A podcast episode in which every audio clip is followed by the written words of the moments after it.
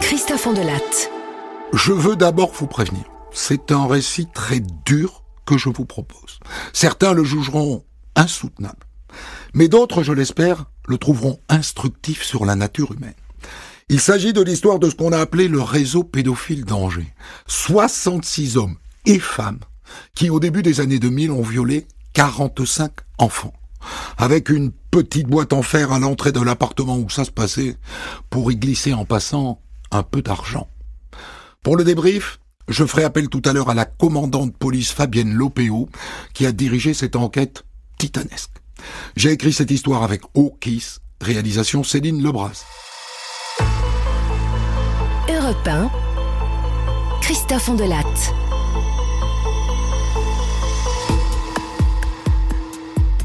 Cette histoire terrifiante débute par le témoignage spontané d'une jeune femme qui se fait appeler Margot. Margot est une pauvre fille de 32 ans, et depuis qu'elle est séparée du père de leurs enfants, Eric, elle vit dans un foyer de la Croix-Rouge à Angers, dans le Maine-et-Loire. Un jour de février 2002, elle vient frapper à la porte de la brigade des mineurs. Elle est morte de trouille, morte de trouille. C'est une policière qui la reçoit. Asseyez-vous. Asseyez-vous, madame. Alors expliquez-moi ce qui vous arrive. Je vais vous dire. Mais j'ai peur. Faut pas avoir peur. Hein vous êtes à la police ici, madame. On est là pour vous protéger. Alors C'est rapport à mon ex. Eric, il s'appelle. Je suis plus avec lui maintenant, mais avant, quand j'étais avec lui, il se passait des trucs bizarres quand on faisait la chose. La chose. Vous voulez dire quand vous aviez des relations sexuelles? Oui, c'est ça. Quand on faisait l'amour, quoi. Et qu'est-ce qui était bizarre? Et pas pour prendre son plaisir, pour jouir, quoi. Il me disait à l'oreille des trucs avec des enfants. Moi, je croyais que c'était juste dans sa tête. Et puis une fois, il a dit un prénom. Un prénom de petite fille. Marine. Et moi, je la connais, Marine. C'est la petite fille d'amis à moi. Elle a sept ans. Et il a fait quelque chose avec cette petite fille. Oui, je crois. Eric, il m'a dit qu'il l'avait amenée dans une carrière et qu'il lui aurait fait le sexe. Cinq ans. C'est pas normal. C'est pas normal, non Il vous a dit ce qu'il lui avait fait précisément? Oui. Il m'a dit qu'il avait enlevé sa culotte qu'il a léché son sexe et qu'elle aussi, elle lui a léché.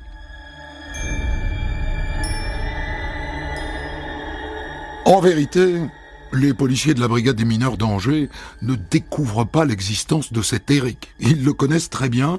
Il y a cinq ans, il a pris quatre ans de tôle pour attouchement sur une dizaine d'enfants, dont ses propres enfants et ses nièces. À l'époque, il leur avait dit, oh ben moi, quand je suis avec un enfant, peux pas m'empêcher de le toucher. On l'a laissé sortir de prison au bout de deux ans.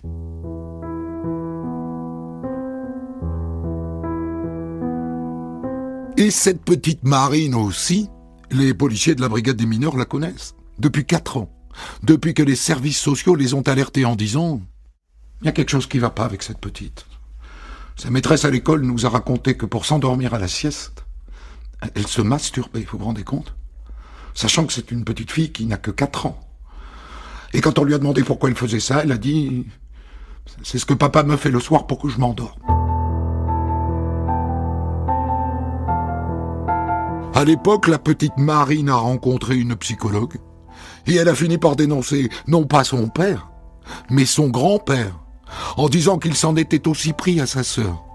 Et le grand-père a été condamné à six mois de prison. Donc cette petite Marine, la brigade des mineurs d'Angers la connaît déjà. Et d'ailleurs pas que pour ça, parce que six mois plus tard, toujours à l'école, la même maîtresse l'a trouvée en train de jouer une scène de sexe avec un petit garçon. Et quand son institutrice lui a demandé d'où lui venait cette drôle d'idée, elle a répondu ben, On fait ça chez nous aussi. On est tout nus. Maman, elle prend des photos. Les policiers de la brigade des mineurs sont allés chez les parents, à l'époque. Ils n'ont rien trouvé. Aucune photo d'enfant nu. Et donc il n'y a pas eu de suite. Jusqu'à ce qu'une tati revienne à la charge. Oh ben les parents de Marine, ils font du mal à leur fille. Les parents ont été placés en garde à vue. Ils ont nié. Et aussi parlé à l'époque d'un homme qui peut-être lui avait fait du mal, et cet homme, c'était déjà Eric. Une enquête était donc en cours, et voilà donc un an plus tard, d'après ce que dit son ex, Margot, le même Eric prend son pied en susurrant le nom de Marine à son oreille. À partir de maintenant, les policiers de la brigade des mineurs d'Angers ont un fil à tirer.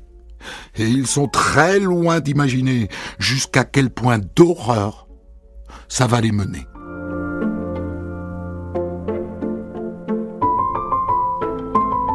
Sur la base des révélations de Margot, les policiers de la brigade des mineurs d'Angers placent Eric en garde à vue. Et les parents de la petite Marine, chacun de leur côté. Eric est interrogé le premier. Un rustre, droit dans ses bottes. Oh, c'est n'importe quoi ce que dit l'autre là. C'est pour se venger de moi. C'est du délire. Moi, j'ai jamais rien fait à cette petite, moi. Rien du tout. Et la mère? La mère de la petite Marine? Qu'est-ce qu'elle en dit? Il dit qu'il a rien fait. Oh Le morteur, va. Ma sûr qu'il a fait des choses à ma petite Marine. Pourquoi elle À mes autres enfants aussi. Et aussi aux autres enfants que je vais chercher à l'école pour rendre service. Il joue au docteur avec eux tout le temps. Il dit qu'il a rien fait. Oh Il est gonflé. Il n'y a pas que lui, hein.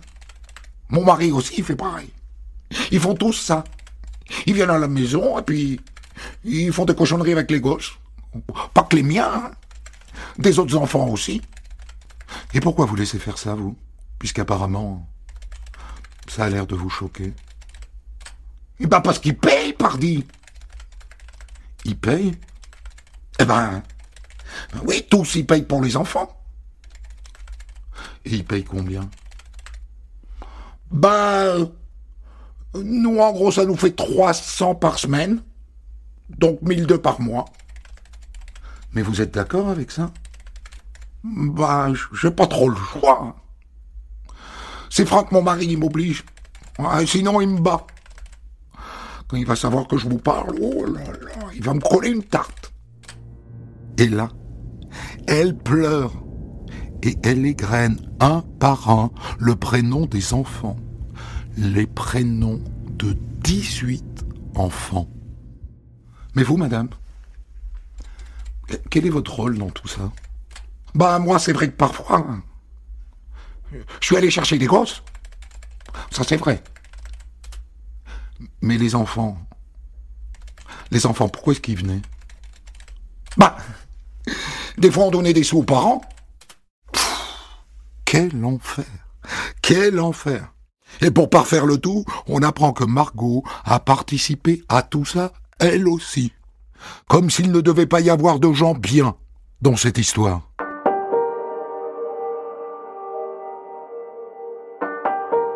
Dans la foulée, Eric et les parents de Marine, qui s'appellent Franck et Patricia, sont envoyés derrière les barreaux. Et juste après quatre autres adultes qu'ils viennent de dénoncer et qui auraient participé aux orgies. Et ensuite, les policiers vont chercher un par un les 18 enfants pour les mettre à l'abri. Et puis au fil des interrogatoires, les uns et les autres balancent d'autres noms de violeurs pédophiles et de victimes. Et tous, vous entendez, tous habitent le même quartier d'Angers. Et il n'y a pas que des zones. Des femmes aussi sont allées chercher des enfants à l'école pour les amener à l'abattoir, comme du bétail. Nathalie, par exemple, l'une des ex-compagnes d'Eric. Ah, Patricia, quand tu m'appelais, c'était soi-disant pour boire le café. Oh, je savais bien qu'est-ce que ça voulait dire. Ça voulait dire qu'il fallait que je vienne avec ma nièce. Ouais, quand j'arrivais là, en bas, chez Franck et Patricia, bah, il fallait que je les laisse aller dans les chambres. Et vous faisiez quoi, vous, pendant ce temps-là? Bah, nous, on restait dans le salon. On buvait l'agnole ou du café. On jouait aux cartes aussi. Et vous saviez ce qui se passait dans les chambres Ah ben oui, on, les entendait fouiller. Dire arrête papa, je veux plus faire ça, tout ça quoi. Une fois, je suis allé voir comme ça. Bah, j'ai vu Eric et les autres, et, les enfants qui pleuraient. Et les autres, pardon Bah, les autres, ils étaient là. bah, ils bougeaient pas, quoi. Vous avez dit tout à l'heure que vous donniez de l'argent aux parents des enfants. Oh, bah, de, l'argent, quand est-ce qu'on en avait? Bah, sinon, on leur donnait des conserves, des cartouches de clopes, tout ça. Et ceux qui venaient profiter des enfants, ils payaient, eux Ah oui, oui. Ils payaient ce qu'ils avaient. Patricia, elle, mettait toujours une boîte en fer dans l'entrée. Faut le digérer, ça. Faut le digérer. Songez aux policiers de la brigade des mineurs. Ils en ont vu hein, dans leur carrière. Des vertes et des pas mûres, des horreurs du matin au soir, de la misère et du malheur, la face noire de l'humanité que personne ne veut voir. Mais là...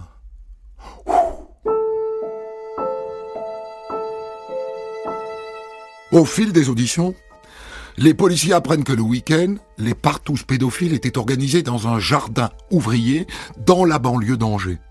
Et c'est encore Nathalie qui raconte. Bon, Patricia, venait me chercher, avec sa voiturette sans permis, là. Et mon mari, il montait avec Franck, et puis on tassait les enfants à l'arrière. Et puis là-bas, ça se passait dans la cabane. Il y en a qui buvaient des coups, on mettait des matelas par terre, on, on disait aux enfants se déshabiller et s'allonger, et puis ils faisaient leur petite affaire, et puis on ramenait les enfants chez les parents. les policiers de la brigade des mineurs poursuivent leur enquête. Et tous les jours, la liste des violeurs pédophiles s'allonge, prenant parfois des allures d'arbre généalogique, c'est-à-dire qu'il y a les grands-parents, il y a les parents, il y a les cousins, il y a les cousines, il y a les ex-maris, il y a les ex-femmes, il y a les ex-concubins, il y a les concubines, et tous ces gens-là participent à la partouze. Certains livrent le nom d'une ou deux victimes de plus. Après un mois d'enquête, les policiers disposent d'une liste de 30 enfants victimes âgés de 6 mois à 12 ans et de 30 adultes impliqués dans les orgies. Et je vous le dis, on n'est pas au bout du compte.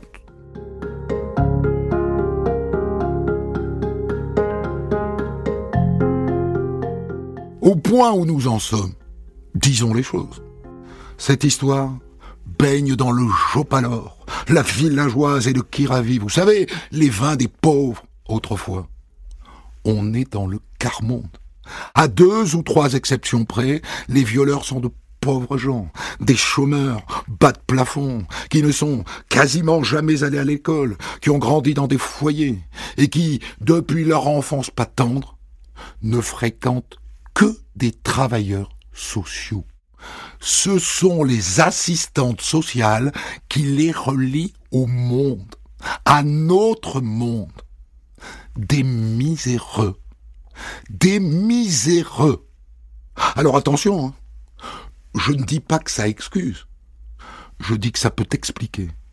Il n'y a pas eu comme ça, à Angers, au début des années 2000, une génération spontanée de pédophiles qui habitaient tous le même quartier. Et puis vous noterez qu'il y a des femmes dans le lot. C'est rare, c'est très rare. Et ça prouve bien que ça n'est pas entièrement une question de sexe, mais bien une question d'éducation, de morale, de morale. Ils savent même pas ce que c'est. La morale.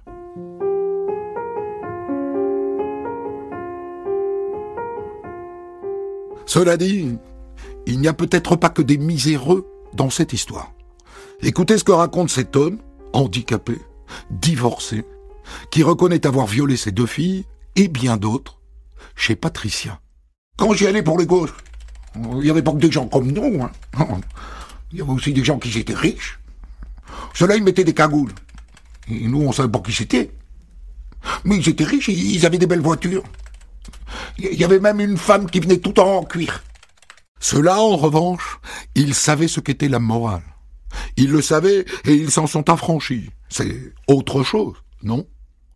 Ces gens-là ne seront jamais identifiés et on se posera toujours la question. Ont-ils vraiment existé?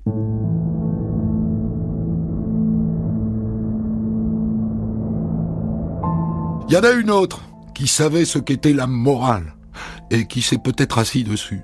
C'est une assistante sociale, figurez-vous.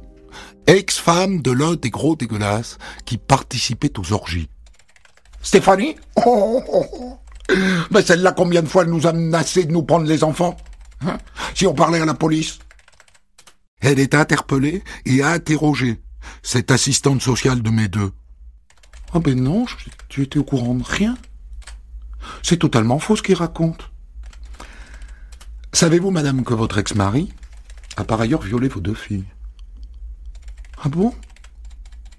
Il a violé nos filles? Oui, madame. Et il le reconnaît dans un procès verbal que j'ai là. Hein? J'avoue, j'étais pas au courant. Sauf que ces filles interrogées dans le bureau d'à côté racontent une autre histoire. maman, elle savait? Des fois, elle était là. Et là, il n'y a pas de misère morale, il n'y a pas de défaut d'éducation. Assistante sociale, c'est bac plus 3. Cela dit, les policiers de la brigade des mineurs n'auront jamais confirmation de sa participation active au réseau. Aucun autre adulte ne le confirme. L'accusation ne tient que sur la parole de ses filles, qui est sujette à caution, bien sûr. Alors elle passe six mois en prison, et elle ne sera finalement poursuivie que pour non-dénonciation de crime. Il y a tellement de monde impliqué dans cette affaire que les policiers, pour tenter d'y voir plus clair, pour savoir précisément qui a fait quoi, finissent par avoir recours à un logiciel. Un logiciel qui s'appelle Anacrim. Il compile toutes les données de l'enquête. Qui est allé où? À quelle heure? Quel jour? Qui a appelé qui? Qui a violé tel ou tel enfant Et le résultat est stupéfiant. Bon, voilà ce que ça donne concernant la petite Marine. Euh, le logiciel fait ressortir qu'elle a été violée par au moins 30 adultes différents. Vous entendez ça? 30 adultes différents. Eh oui, cette petite fille blonde aux grands yeux bleus, toute menue, toute mignonne, a été livrée en pâture à 30 bestiaux. Au total, après deux ans d'enquête, la brigade des mineurs a identifié 45 enfants victimes de 6 mois à 12 ans et 66 salopards et salopardes. Et les enfants, dans quel état sont-ils après tout ça? Ils ont tous été placés dans un foyer de la DAS, à Angers. Et des psychiatres et des psychologues se penchent sur leur cas et les accompagnent. Il y en a qui cassent tout ce qu'ils peuvent casser. Il y en a d'autres qui sont incapables de prononcer un mot, qui sont emmurés dans le silence. Et d'autres qui ne mangent plus. Allez, allez, vas-y, ouvre la bouche. Ouvre la bouche, ma chérie, allez. Elle ne l'ouvrira pas. Sa bouche est devenue une porte condamnée. Et pire encore, dans ce foyer où ont échoué ces enfants ravagés par le mal qu'on leur a fait, il y a déjà une forme de reproduction.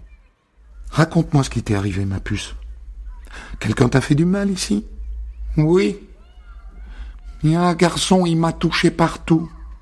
Le gamin qui l'a touché est lui-même victime de réseaux pédophiles. Vertigineux.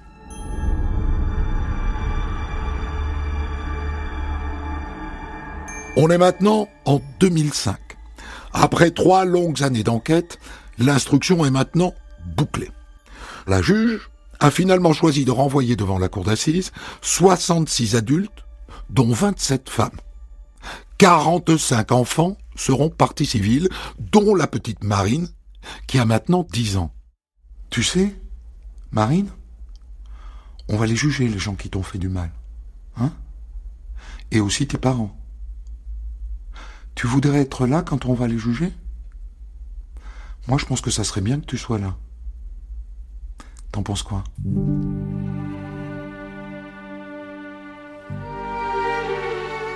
Que voulez-vous qu'elle en pense? La psychologue qui l'accompagne dans cette épreuve a posé devant elle une feuille de papier. Marine attrape un crayon et elle écrit D'accord, avec des petits cœurs autour. 15 des 45 enfants ont choisi d'être là face à leurs bourreaux, dont certains sont leurs propres parents ou grands-parents.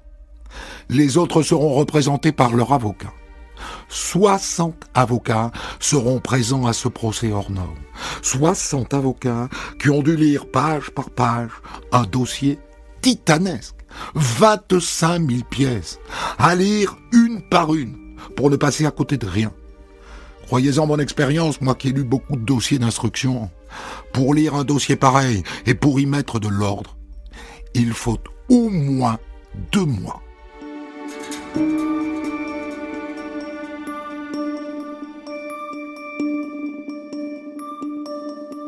Le procès s'ouvre le 3 mars 2005 devant la cour d'assises d'Angers. Il a fallu aménager une salle de 400 mètres carrés pour l'occasion. Il est prévu que le procès dure quatre mois. Les neuf jurés ont été désignés la veille. Cinq hommes, qui sont conducteurs de bus, agents hospitaliers, ouvriers ou mécaniciens, et quatre femmes, décoratrices, secrétaires commerciales ou préparatrices en pharmacie. Moyenne d'âge, 47 ans. Et voilà les accusés qui entrent dans la salle. Une cour des miracles. Des visages hébétés, des regards vides, des corps usés, obèses, décharnés. Certains sont incapables de répondre à l'appel de leur nom. Le président dit d'entrée que le procès devra être impartial. L'un des accusés se penche sur l'épaule de son avocat. Eh, ça veut dire quoi impartial, maître? D'entrée, L'un des avocats de la défense provoque un incident. Cette affaire, disons-le, est injugeable. C'est mission impossible. Ça ne va générer qu'approximation et erreur judiciaire. Alors je vous demande, Monsieur le Président, que des experts psychiatres soient désignés par votre cour pour que nous sachions si les jurés sont aptes à juger une affaire aussi monstrueuse. Ça, c'est perdu d'avance. En revanche, puisque le procès concerne des mineurs, le président prononce un huis clos partiel. C'est-à-dire que le Pékin moyen ne pourra pas assister à ce procès, mais que les journalistes seront là sur les bancs. Pendant les trois premiers jours du procès, le greffier lit à voix haute les 430 pages de l'ordonnance de mise en accusation, l'épaisseur d'une ramette de papier. C'est long et difficilement supportable, parce que c'est le récit de toute l'affaire. Et puis le quatrième jour enfin, on entre dans le vif avec l'interrogatoire des accusés. À commencer par Franck, le père de Marine, l'un des instigateurs de ce réseau pédophile. Je vais dire, euh, je sais pas lire, euh, je sais pas écrire non plus, et je suis très lent. Me demandez pas les dates, j'en sais rien. Déjà, j'ai du mal à vous comprendre. Il ne ment pas, pour le coup. Il est incapable de raconter sa vie. Enfin, quoi que ce soit de compréhensible. Le père de Franck est là aussi. Il a violé Franck quand il était petit. Moi, euh, euh, j'aime les femmes, euh, mais, mais, comme des copines. Mais moi, je suis homo. Avant de violer votre fils Franck, monsieur, vous avez raconté avoir été vous-même violé par votre père. Est-ce que c'est vrai? Oh ben non, c'est faux ça. C'était juste pour emballer mon fils plus facilement. De toute façon, je vais vous dire, mes gosses, euh, oh, je m'en fous de mes gosses. Je les ai jamais aimés. On est au cœur de l'effroyable réalité de ce procès. Les violeurs sont des salauds et aussi des victimes. Franck a violé et prostitué sa fille Marine, mais il a aussi été violé par son père. Misère.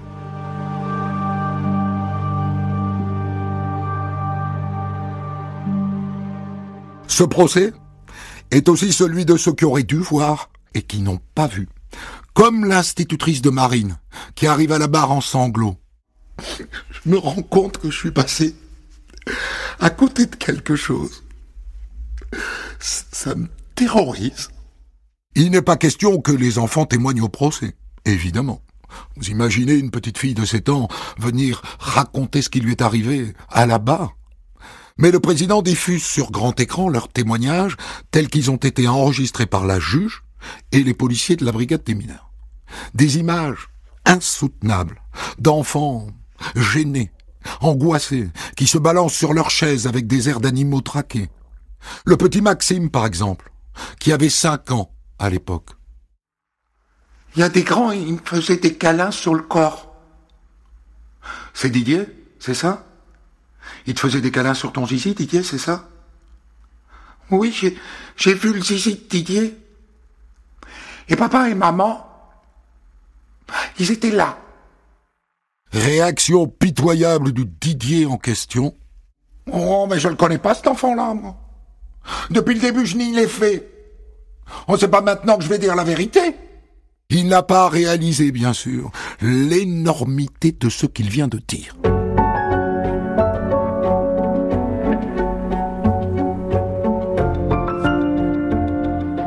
Naturellement, les experts psychiatres viennent à la barre, dont le docteur Coutenceau, qui est considéré comme le spécialiste de la pédophilie en France.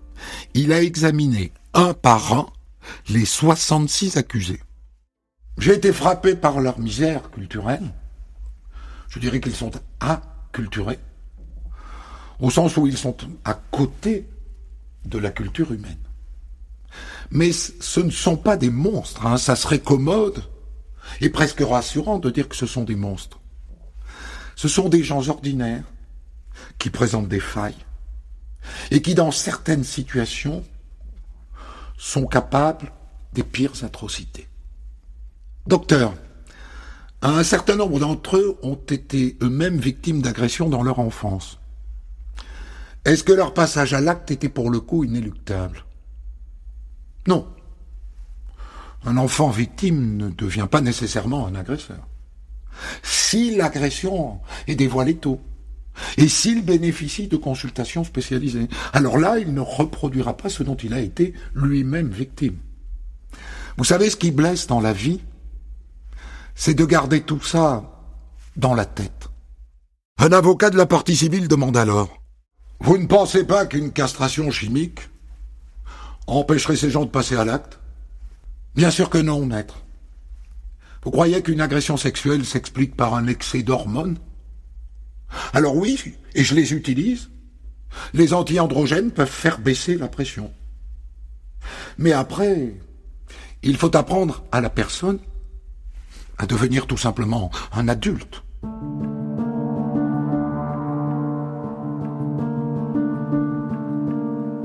Je n'aurai pas le temps de tout vous raconter de ce procès titanesque.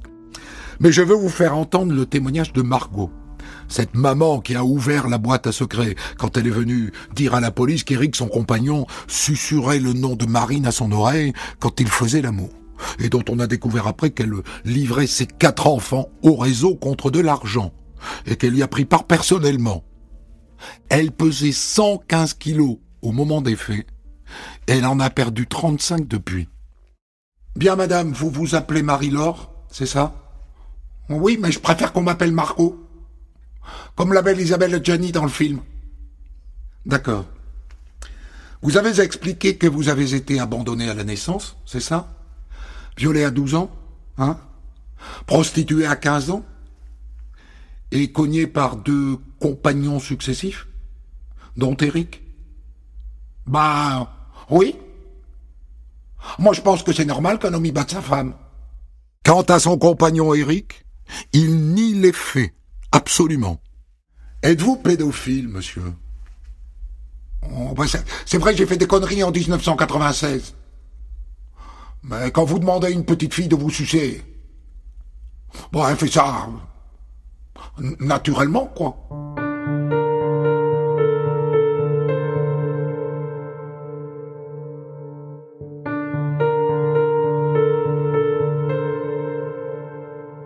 À la fin, l'avocat général réclame 20 et 18 ans de prison contre Franck et Patricia, qui sont, comme il dit, les Thénardier du réseau. Ils doivent être écartés pendant longtemps de notre société pour qu'ils comprennent la gravité de leurs gestes. Il demande aussi un an dont six mois avec sursis pour cette assistante sociale qui n'a pas dénoncé les crimes alors qu'elle en avait connaissance. Elle a vu, elle a su, elle n'a rien dit. Chez elle, tout est esquive. Et pour la plupart des autres, ils demandent des peines lourdes qui vont jusqu'à la perpétuité. Pour ces accusés, nous demandons clairement des peines d'exclusion de la société. Les avocats des partis civils plaident ensuite pour les enfants victimes. Elle est bloquée. Elle a mis entre parenthèses une partie d'elle-même. Quand elle se promène, par exemple, et qu'il fait chaud, elle ne veut pas enlever ses vêtements. Elle n'arrive pas non plus à prendre de douche. Et elle refuse de se faire approcher par un médecin. Les plaidoiries des avocats de la défense sont assez courtes. Mon client a deux visages. Il regarde la petite maison dans la prairie parce que ça représente son rêve d'une vraie famille. Et à côté de ça, il a des conduites sexuelles déviantes. Ils ont quasiment tous été abusés dans leur enfance. Et ils sont passés à l'acte à leur tour, sur fond de misère, d'échec du suivi social et d'un phénomène de groupe. Les jurés se retirent pour délibérer. Ça dure neuf jours. Ils doivent répondre à 1968 questions sur la culpabilité des accusés.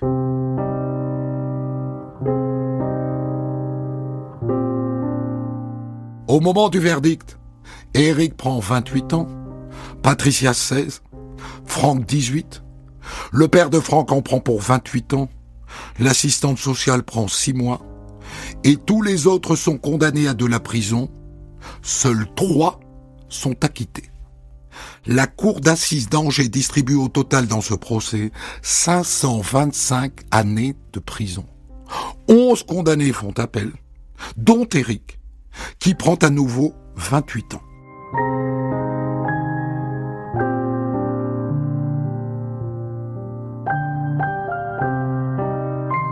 Au cours du procès civil, qui a pour mission d'indemniser les victimes, les juges accordent au total 1 336 147 euros de dommages et intérêts.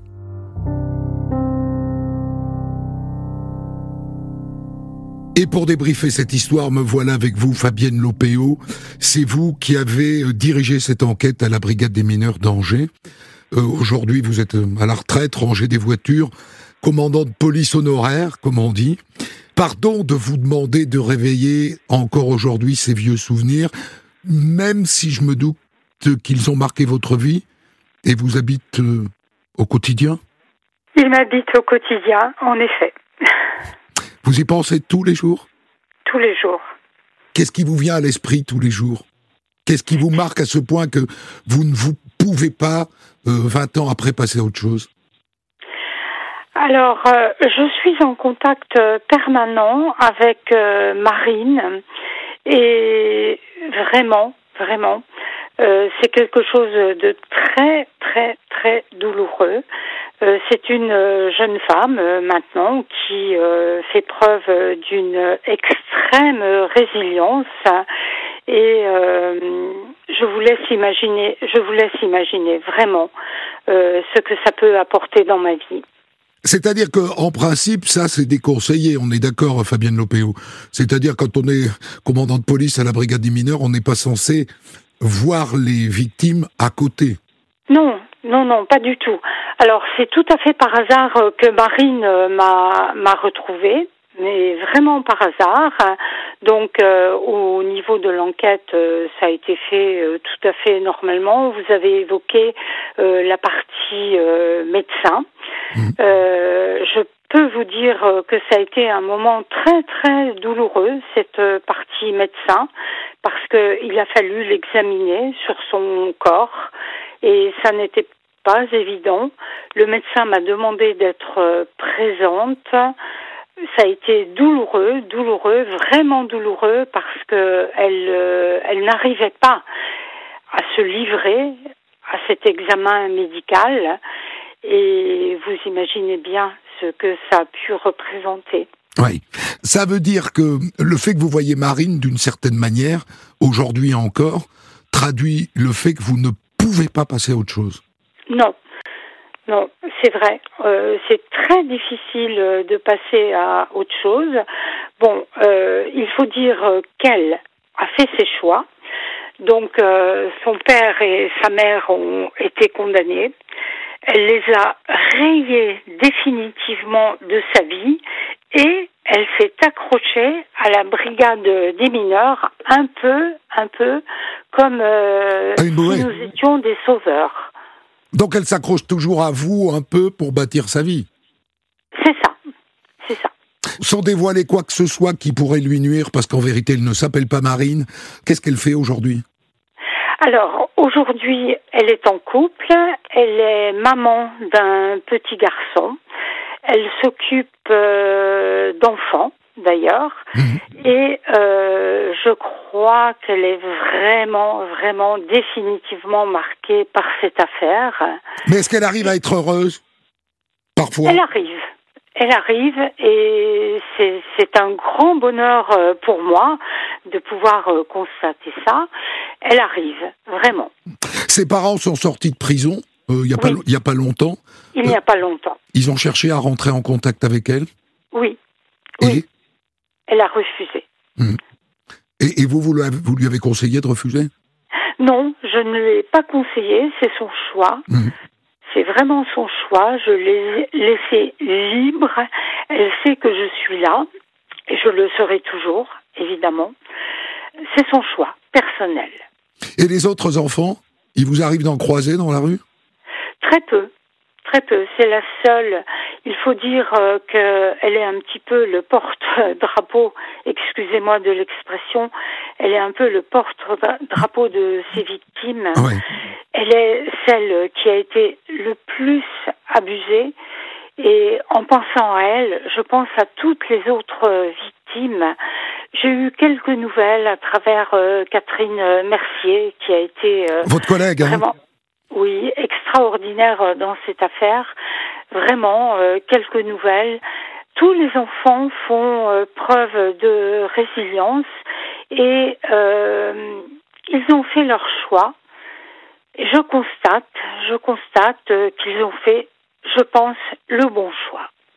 Alors, ce qui est très très très frappant dans cette histoire, Madame Lopéo, c'est que, bien sûr, il s'agit de sexualité déviante, de pédophilie, mais aussi, surtout, il s'agit de misère. C'est-à-dire que on est quand même frappé que par le fait qu'il n'a pas pu y avoir une génération spontanée de véritables pédophiles dans le même quartier d'Angers en si peu de temps. Donc il ne s'agit peut-être pas que de pédophilie. Alors, euh, c'est vrai, vous avez raison, euh, c'est un quartier d'Angers. Euh, nous avons été mais vraiment stupéfaits, stupéfaits d'apprendre. Au départ, nous nous partions sur une une simple affaire euh, de pédophilie. Et dès le début, dès le début, nous avons été confrontés à 18 enfants, ce qui était énorme, du jamais vu à la brigade des mineurs d'Angers pour arriver ensuite à tout un réseau. Donc euh, vous comprenez bien que c'était vraiment quelque chose d'exceptionnel. Mais est-ce que pour vous, ces 66 personnes-là sont véritablement ce qu'on appelle des pédophiles, c'est-à-dire qu'ils sont attirés sexuellement par des enfants, ou bien est-ce qu'il y a une partie d'entre eux qui se sont lancés là-dedans par bêtise, par faiblesse, par stupidité, par euh, euh, manque total de moralité, par euh, misère? Non, je pense vraiment que ce sont des gens qui sont attirés par des enfants. Vraiment. Vraiment. C'est une sexualité euh, déviante qui est innommable. Parce que ce qui est très surprenant dans cette affaire, alors vous, ça a été votre métier pendant des décennies, donc vous allez pouvoir me répondre, c'est qu'il y a 27 femmes. Et moi, j'ai jamais vu d'affaire pédophile où il y a des femmes.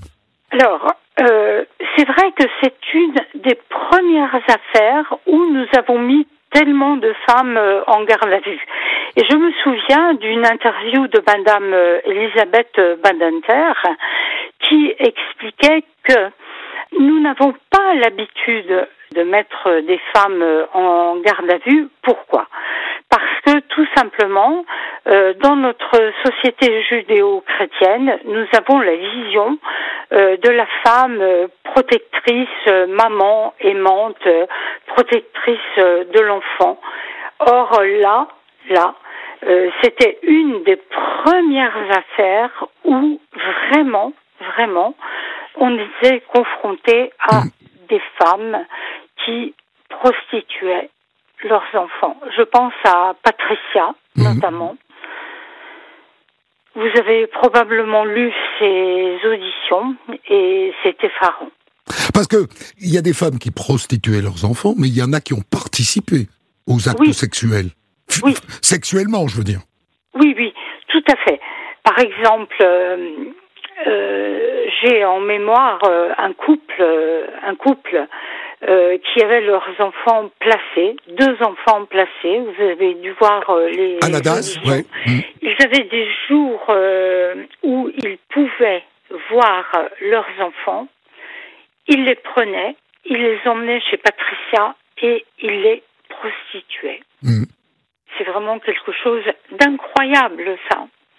Mais la femme en question, elle avait une attirance sexuelle pour les enfants ou elle était tellement sotte qu'elle ne voyait pas la gravité de ce qui se passait Non, je crois qu'elle avait une, une attirance sexuelle pour les enfants et ensuite, bon, elle ne mesurait pas hein, parce que vous avez bien vu, il y avait quand même des profits.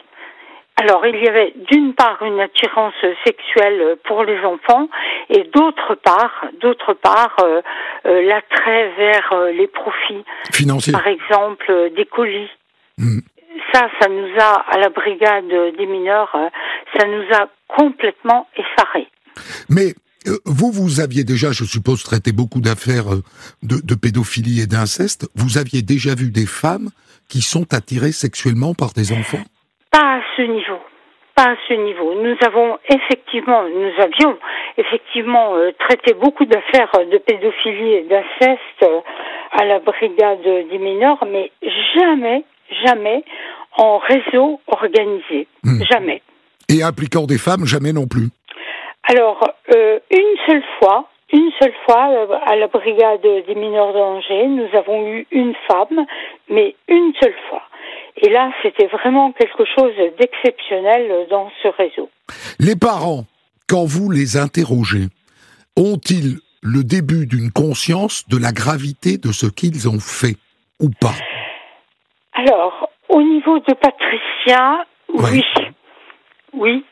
Euh, je me souviens vraiment de l'audition, je ne l'oublierai jamais, euh, cette audition de Patricia, où nous avons euh, compris de suite, mais de suite, euh, la gravité de ce qui avait été fait. Elle avait une certaine forme d'intelligence et euh, nous avons mis le doigt sur cette forme d'intelligence.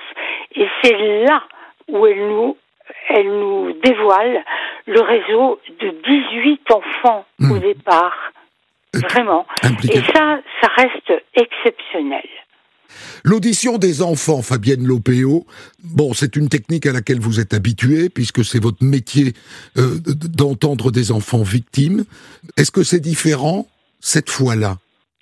Alors, il faut dire euh, qu'à cette époque, actuellement, actuellement, vous savez très bien qu'il y a des salles d'audition des enfants, euh, voilà, euh, Avec des psychologues qui sont là hein voilà. À l'époque, nous n'avions pas tout ça. Vous étiez tout Vraiment. seul toute seule, Ouais. toute seule, avec euh, nos, nos équipes. euh, et il a fallu euh, qu'on s'organise. Et ça a été très, très difficile. Parce que, vous savez, ce sont des affaires où c'est la parole de l'un contre la parole de l'autre. Donc, euh, il faut faire très attention, très attention quand on sait que vraiment les auteurs risquent la perpète. Désolée de le dire comme ça, mais il faut faire très attention. Et euh, ça a été vraiment difficile. Nous avions euh, juste des petites caméras à l'époque Oui. sur euh, nos ordinateurs et euh, les enfants ont été entendus et chez la juge et chez nous avec ces toutes petites caméras. Ce sont des, des moyens euh, qui, qui étaient empiriques euh, à mmh. l'époque et qui empêchait évidemment de devoir leur reposer plusieurs fois la question de ce qui s'était passé. Quoi. Exactement. Elle, le disait une fois pour toutes. Alors, euh, quand cette affaire vous tombe dessus, vous dirigez donc une petite brigade des mineurs dans une petite ville qui est Angers. Est-ce que vous êtes euh, équipé à l'époque pour affronter une enquête titanesque comme celle-là? Mais pas du tout, pas du tout. Au départ, euh, donc, nous mettons Patricia et Franck en garde à vue. Pour nous, c'est une, une simple enquête, euh, si vous voulez. Et à l'issue de l'audition de Patricia...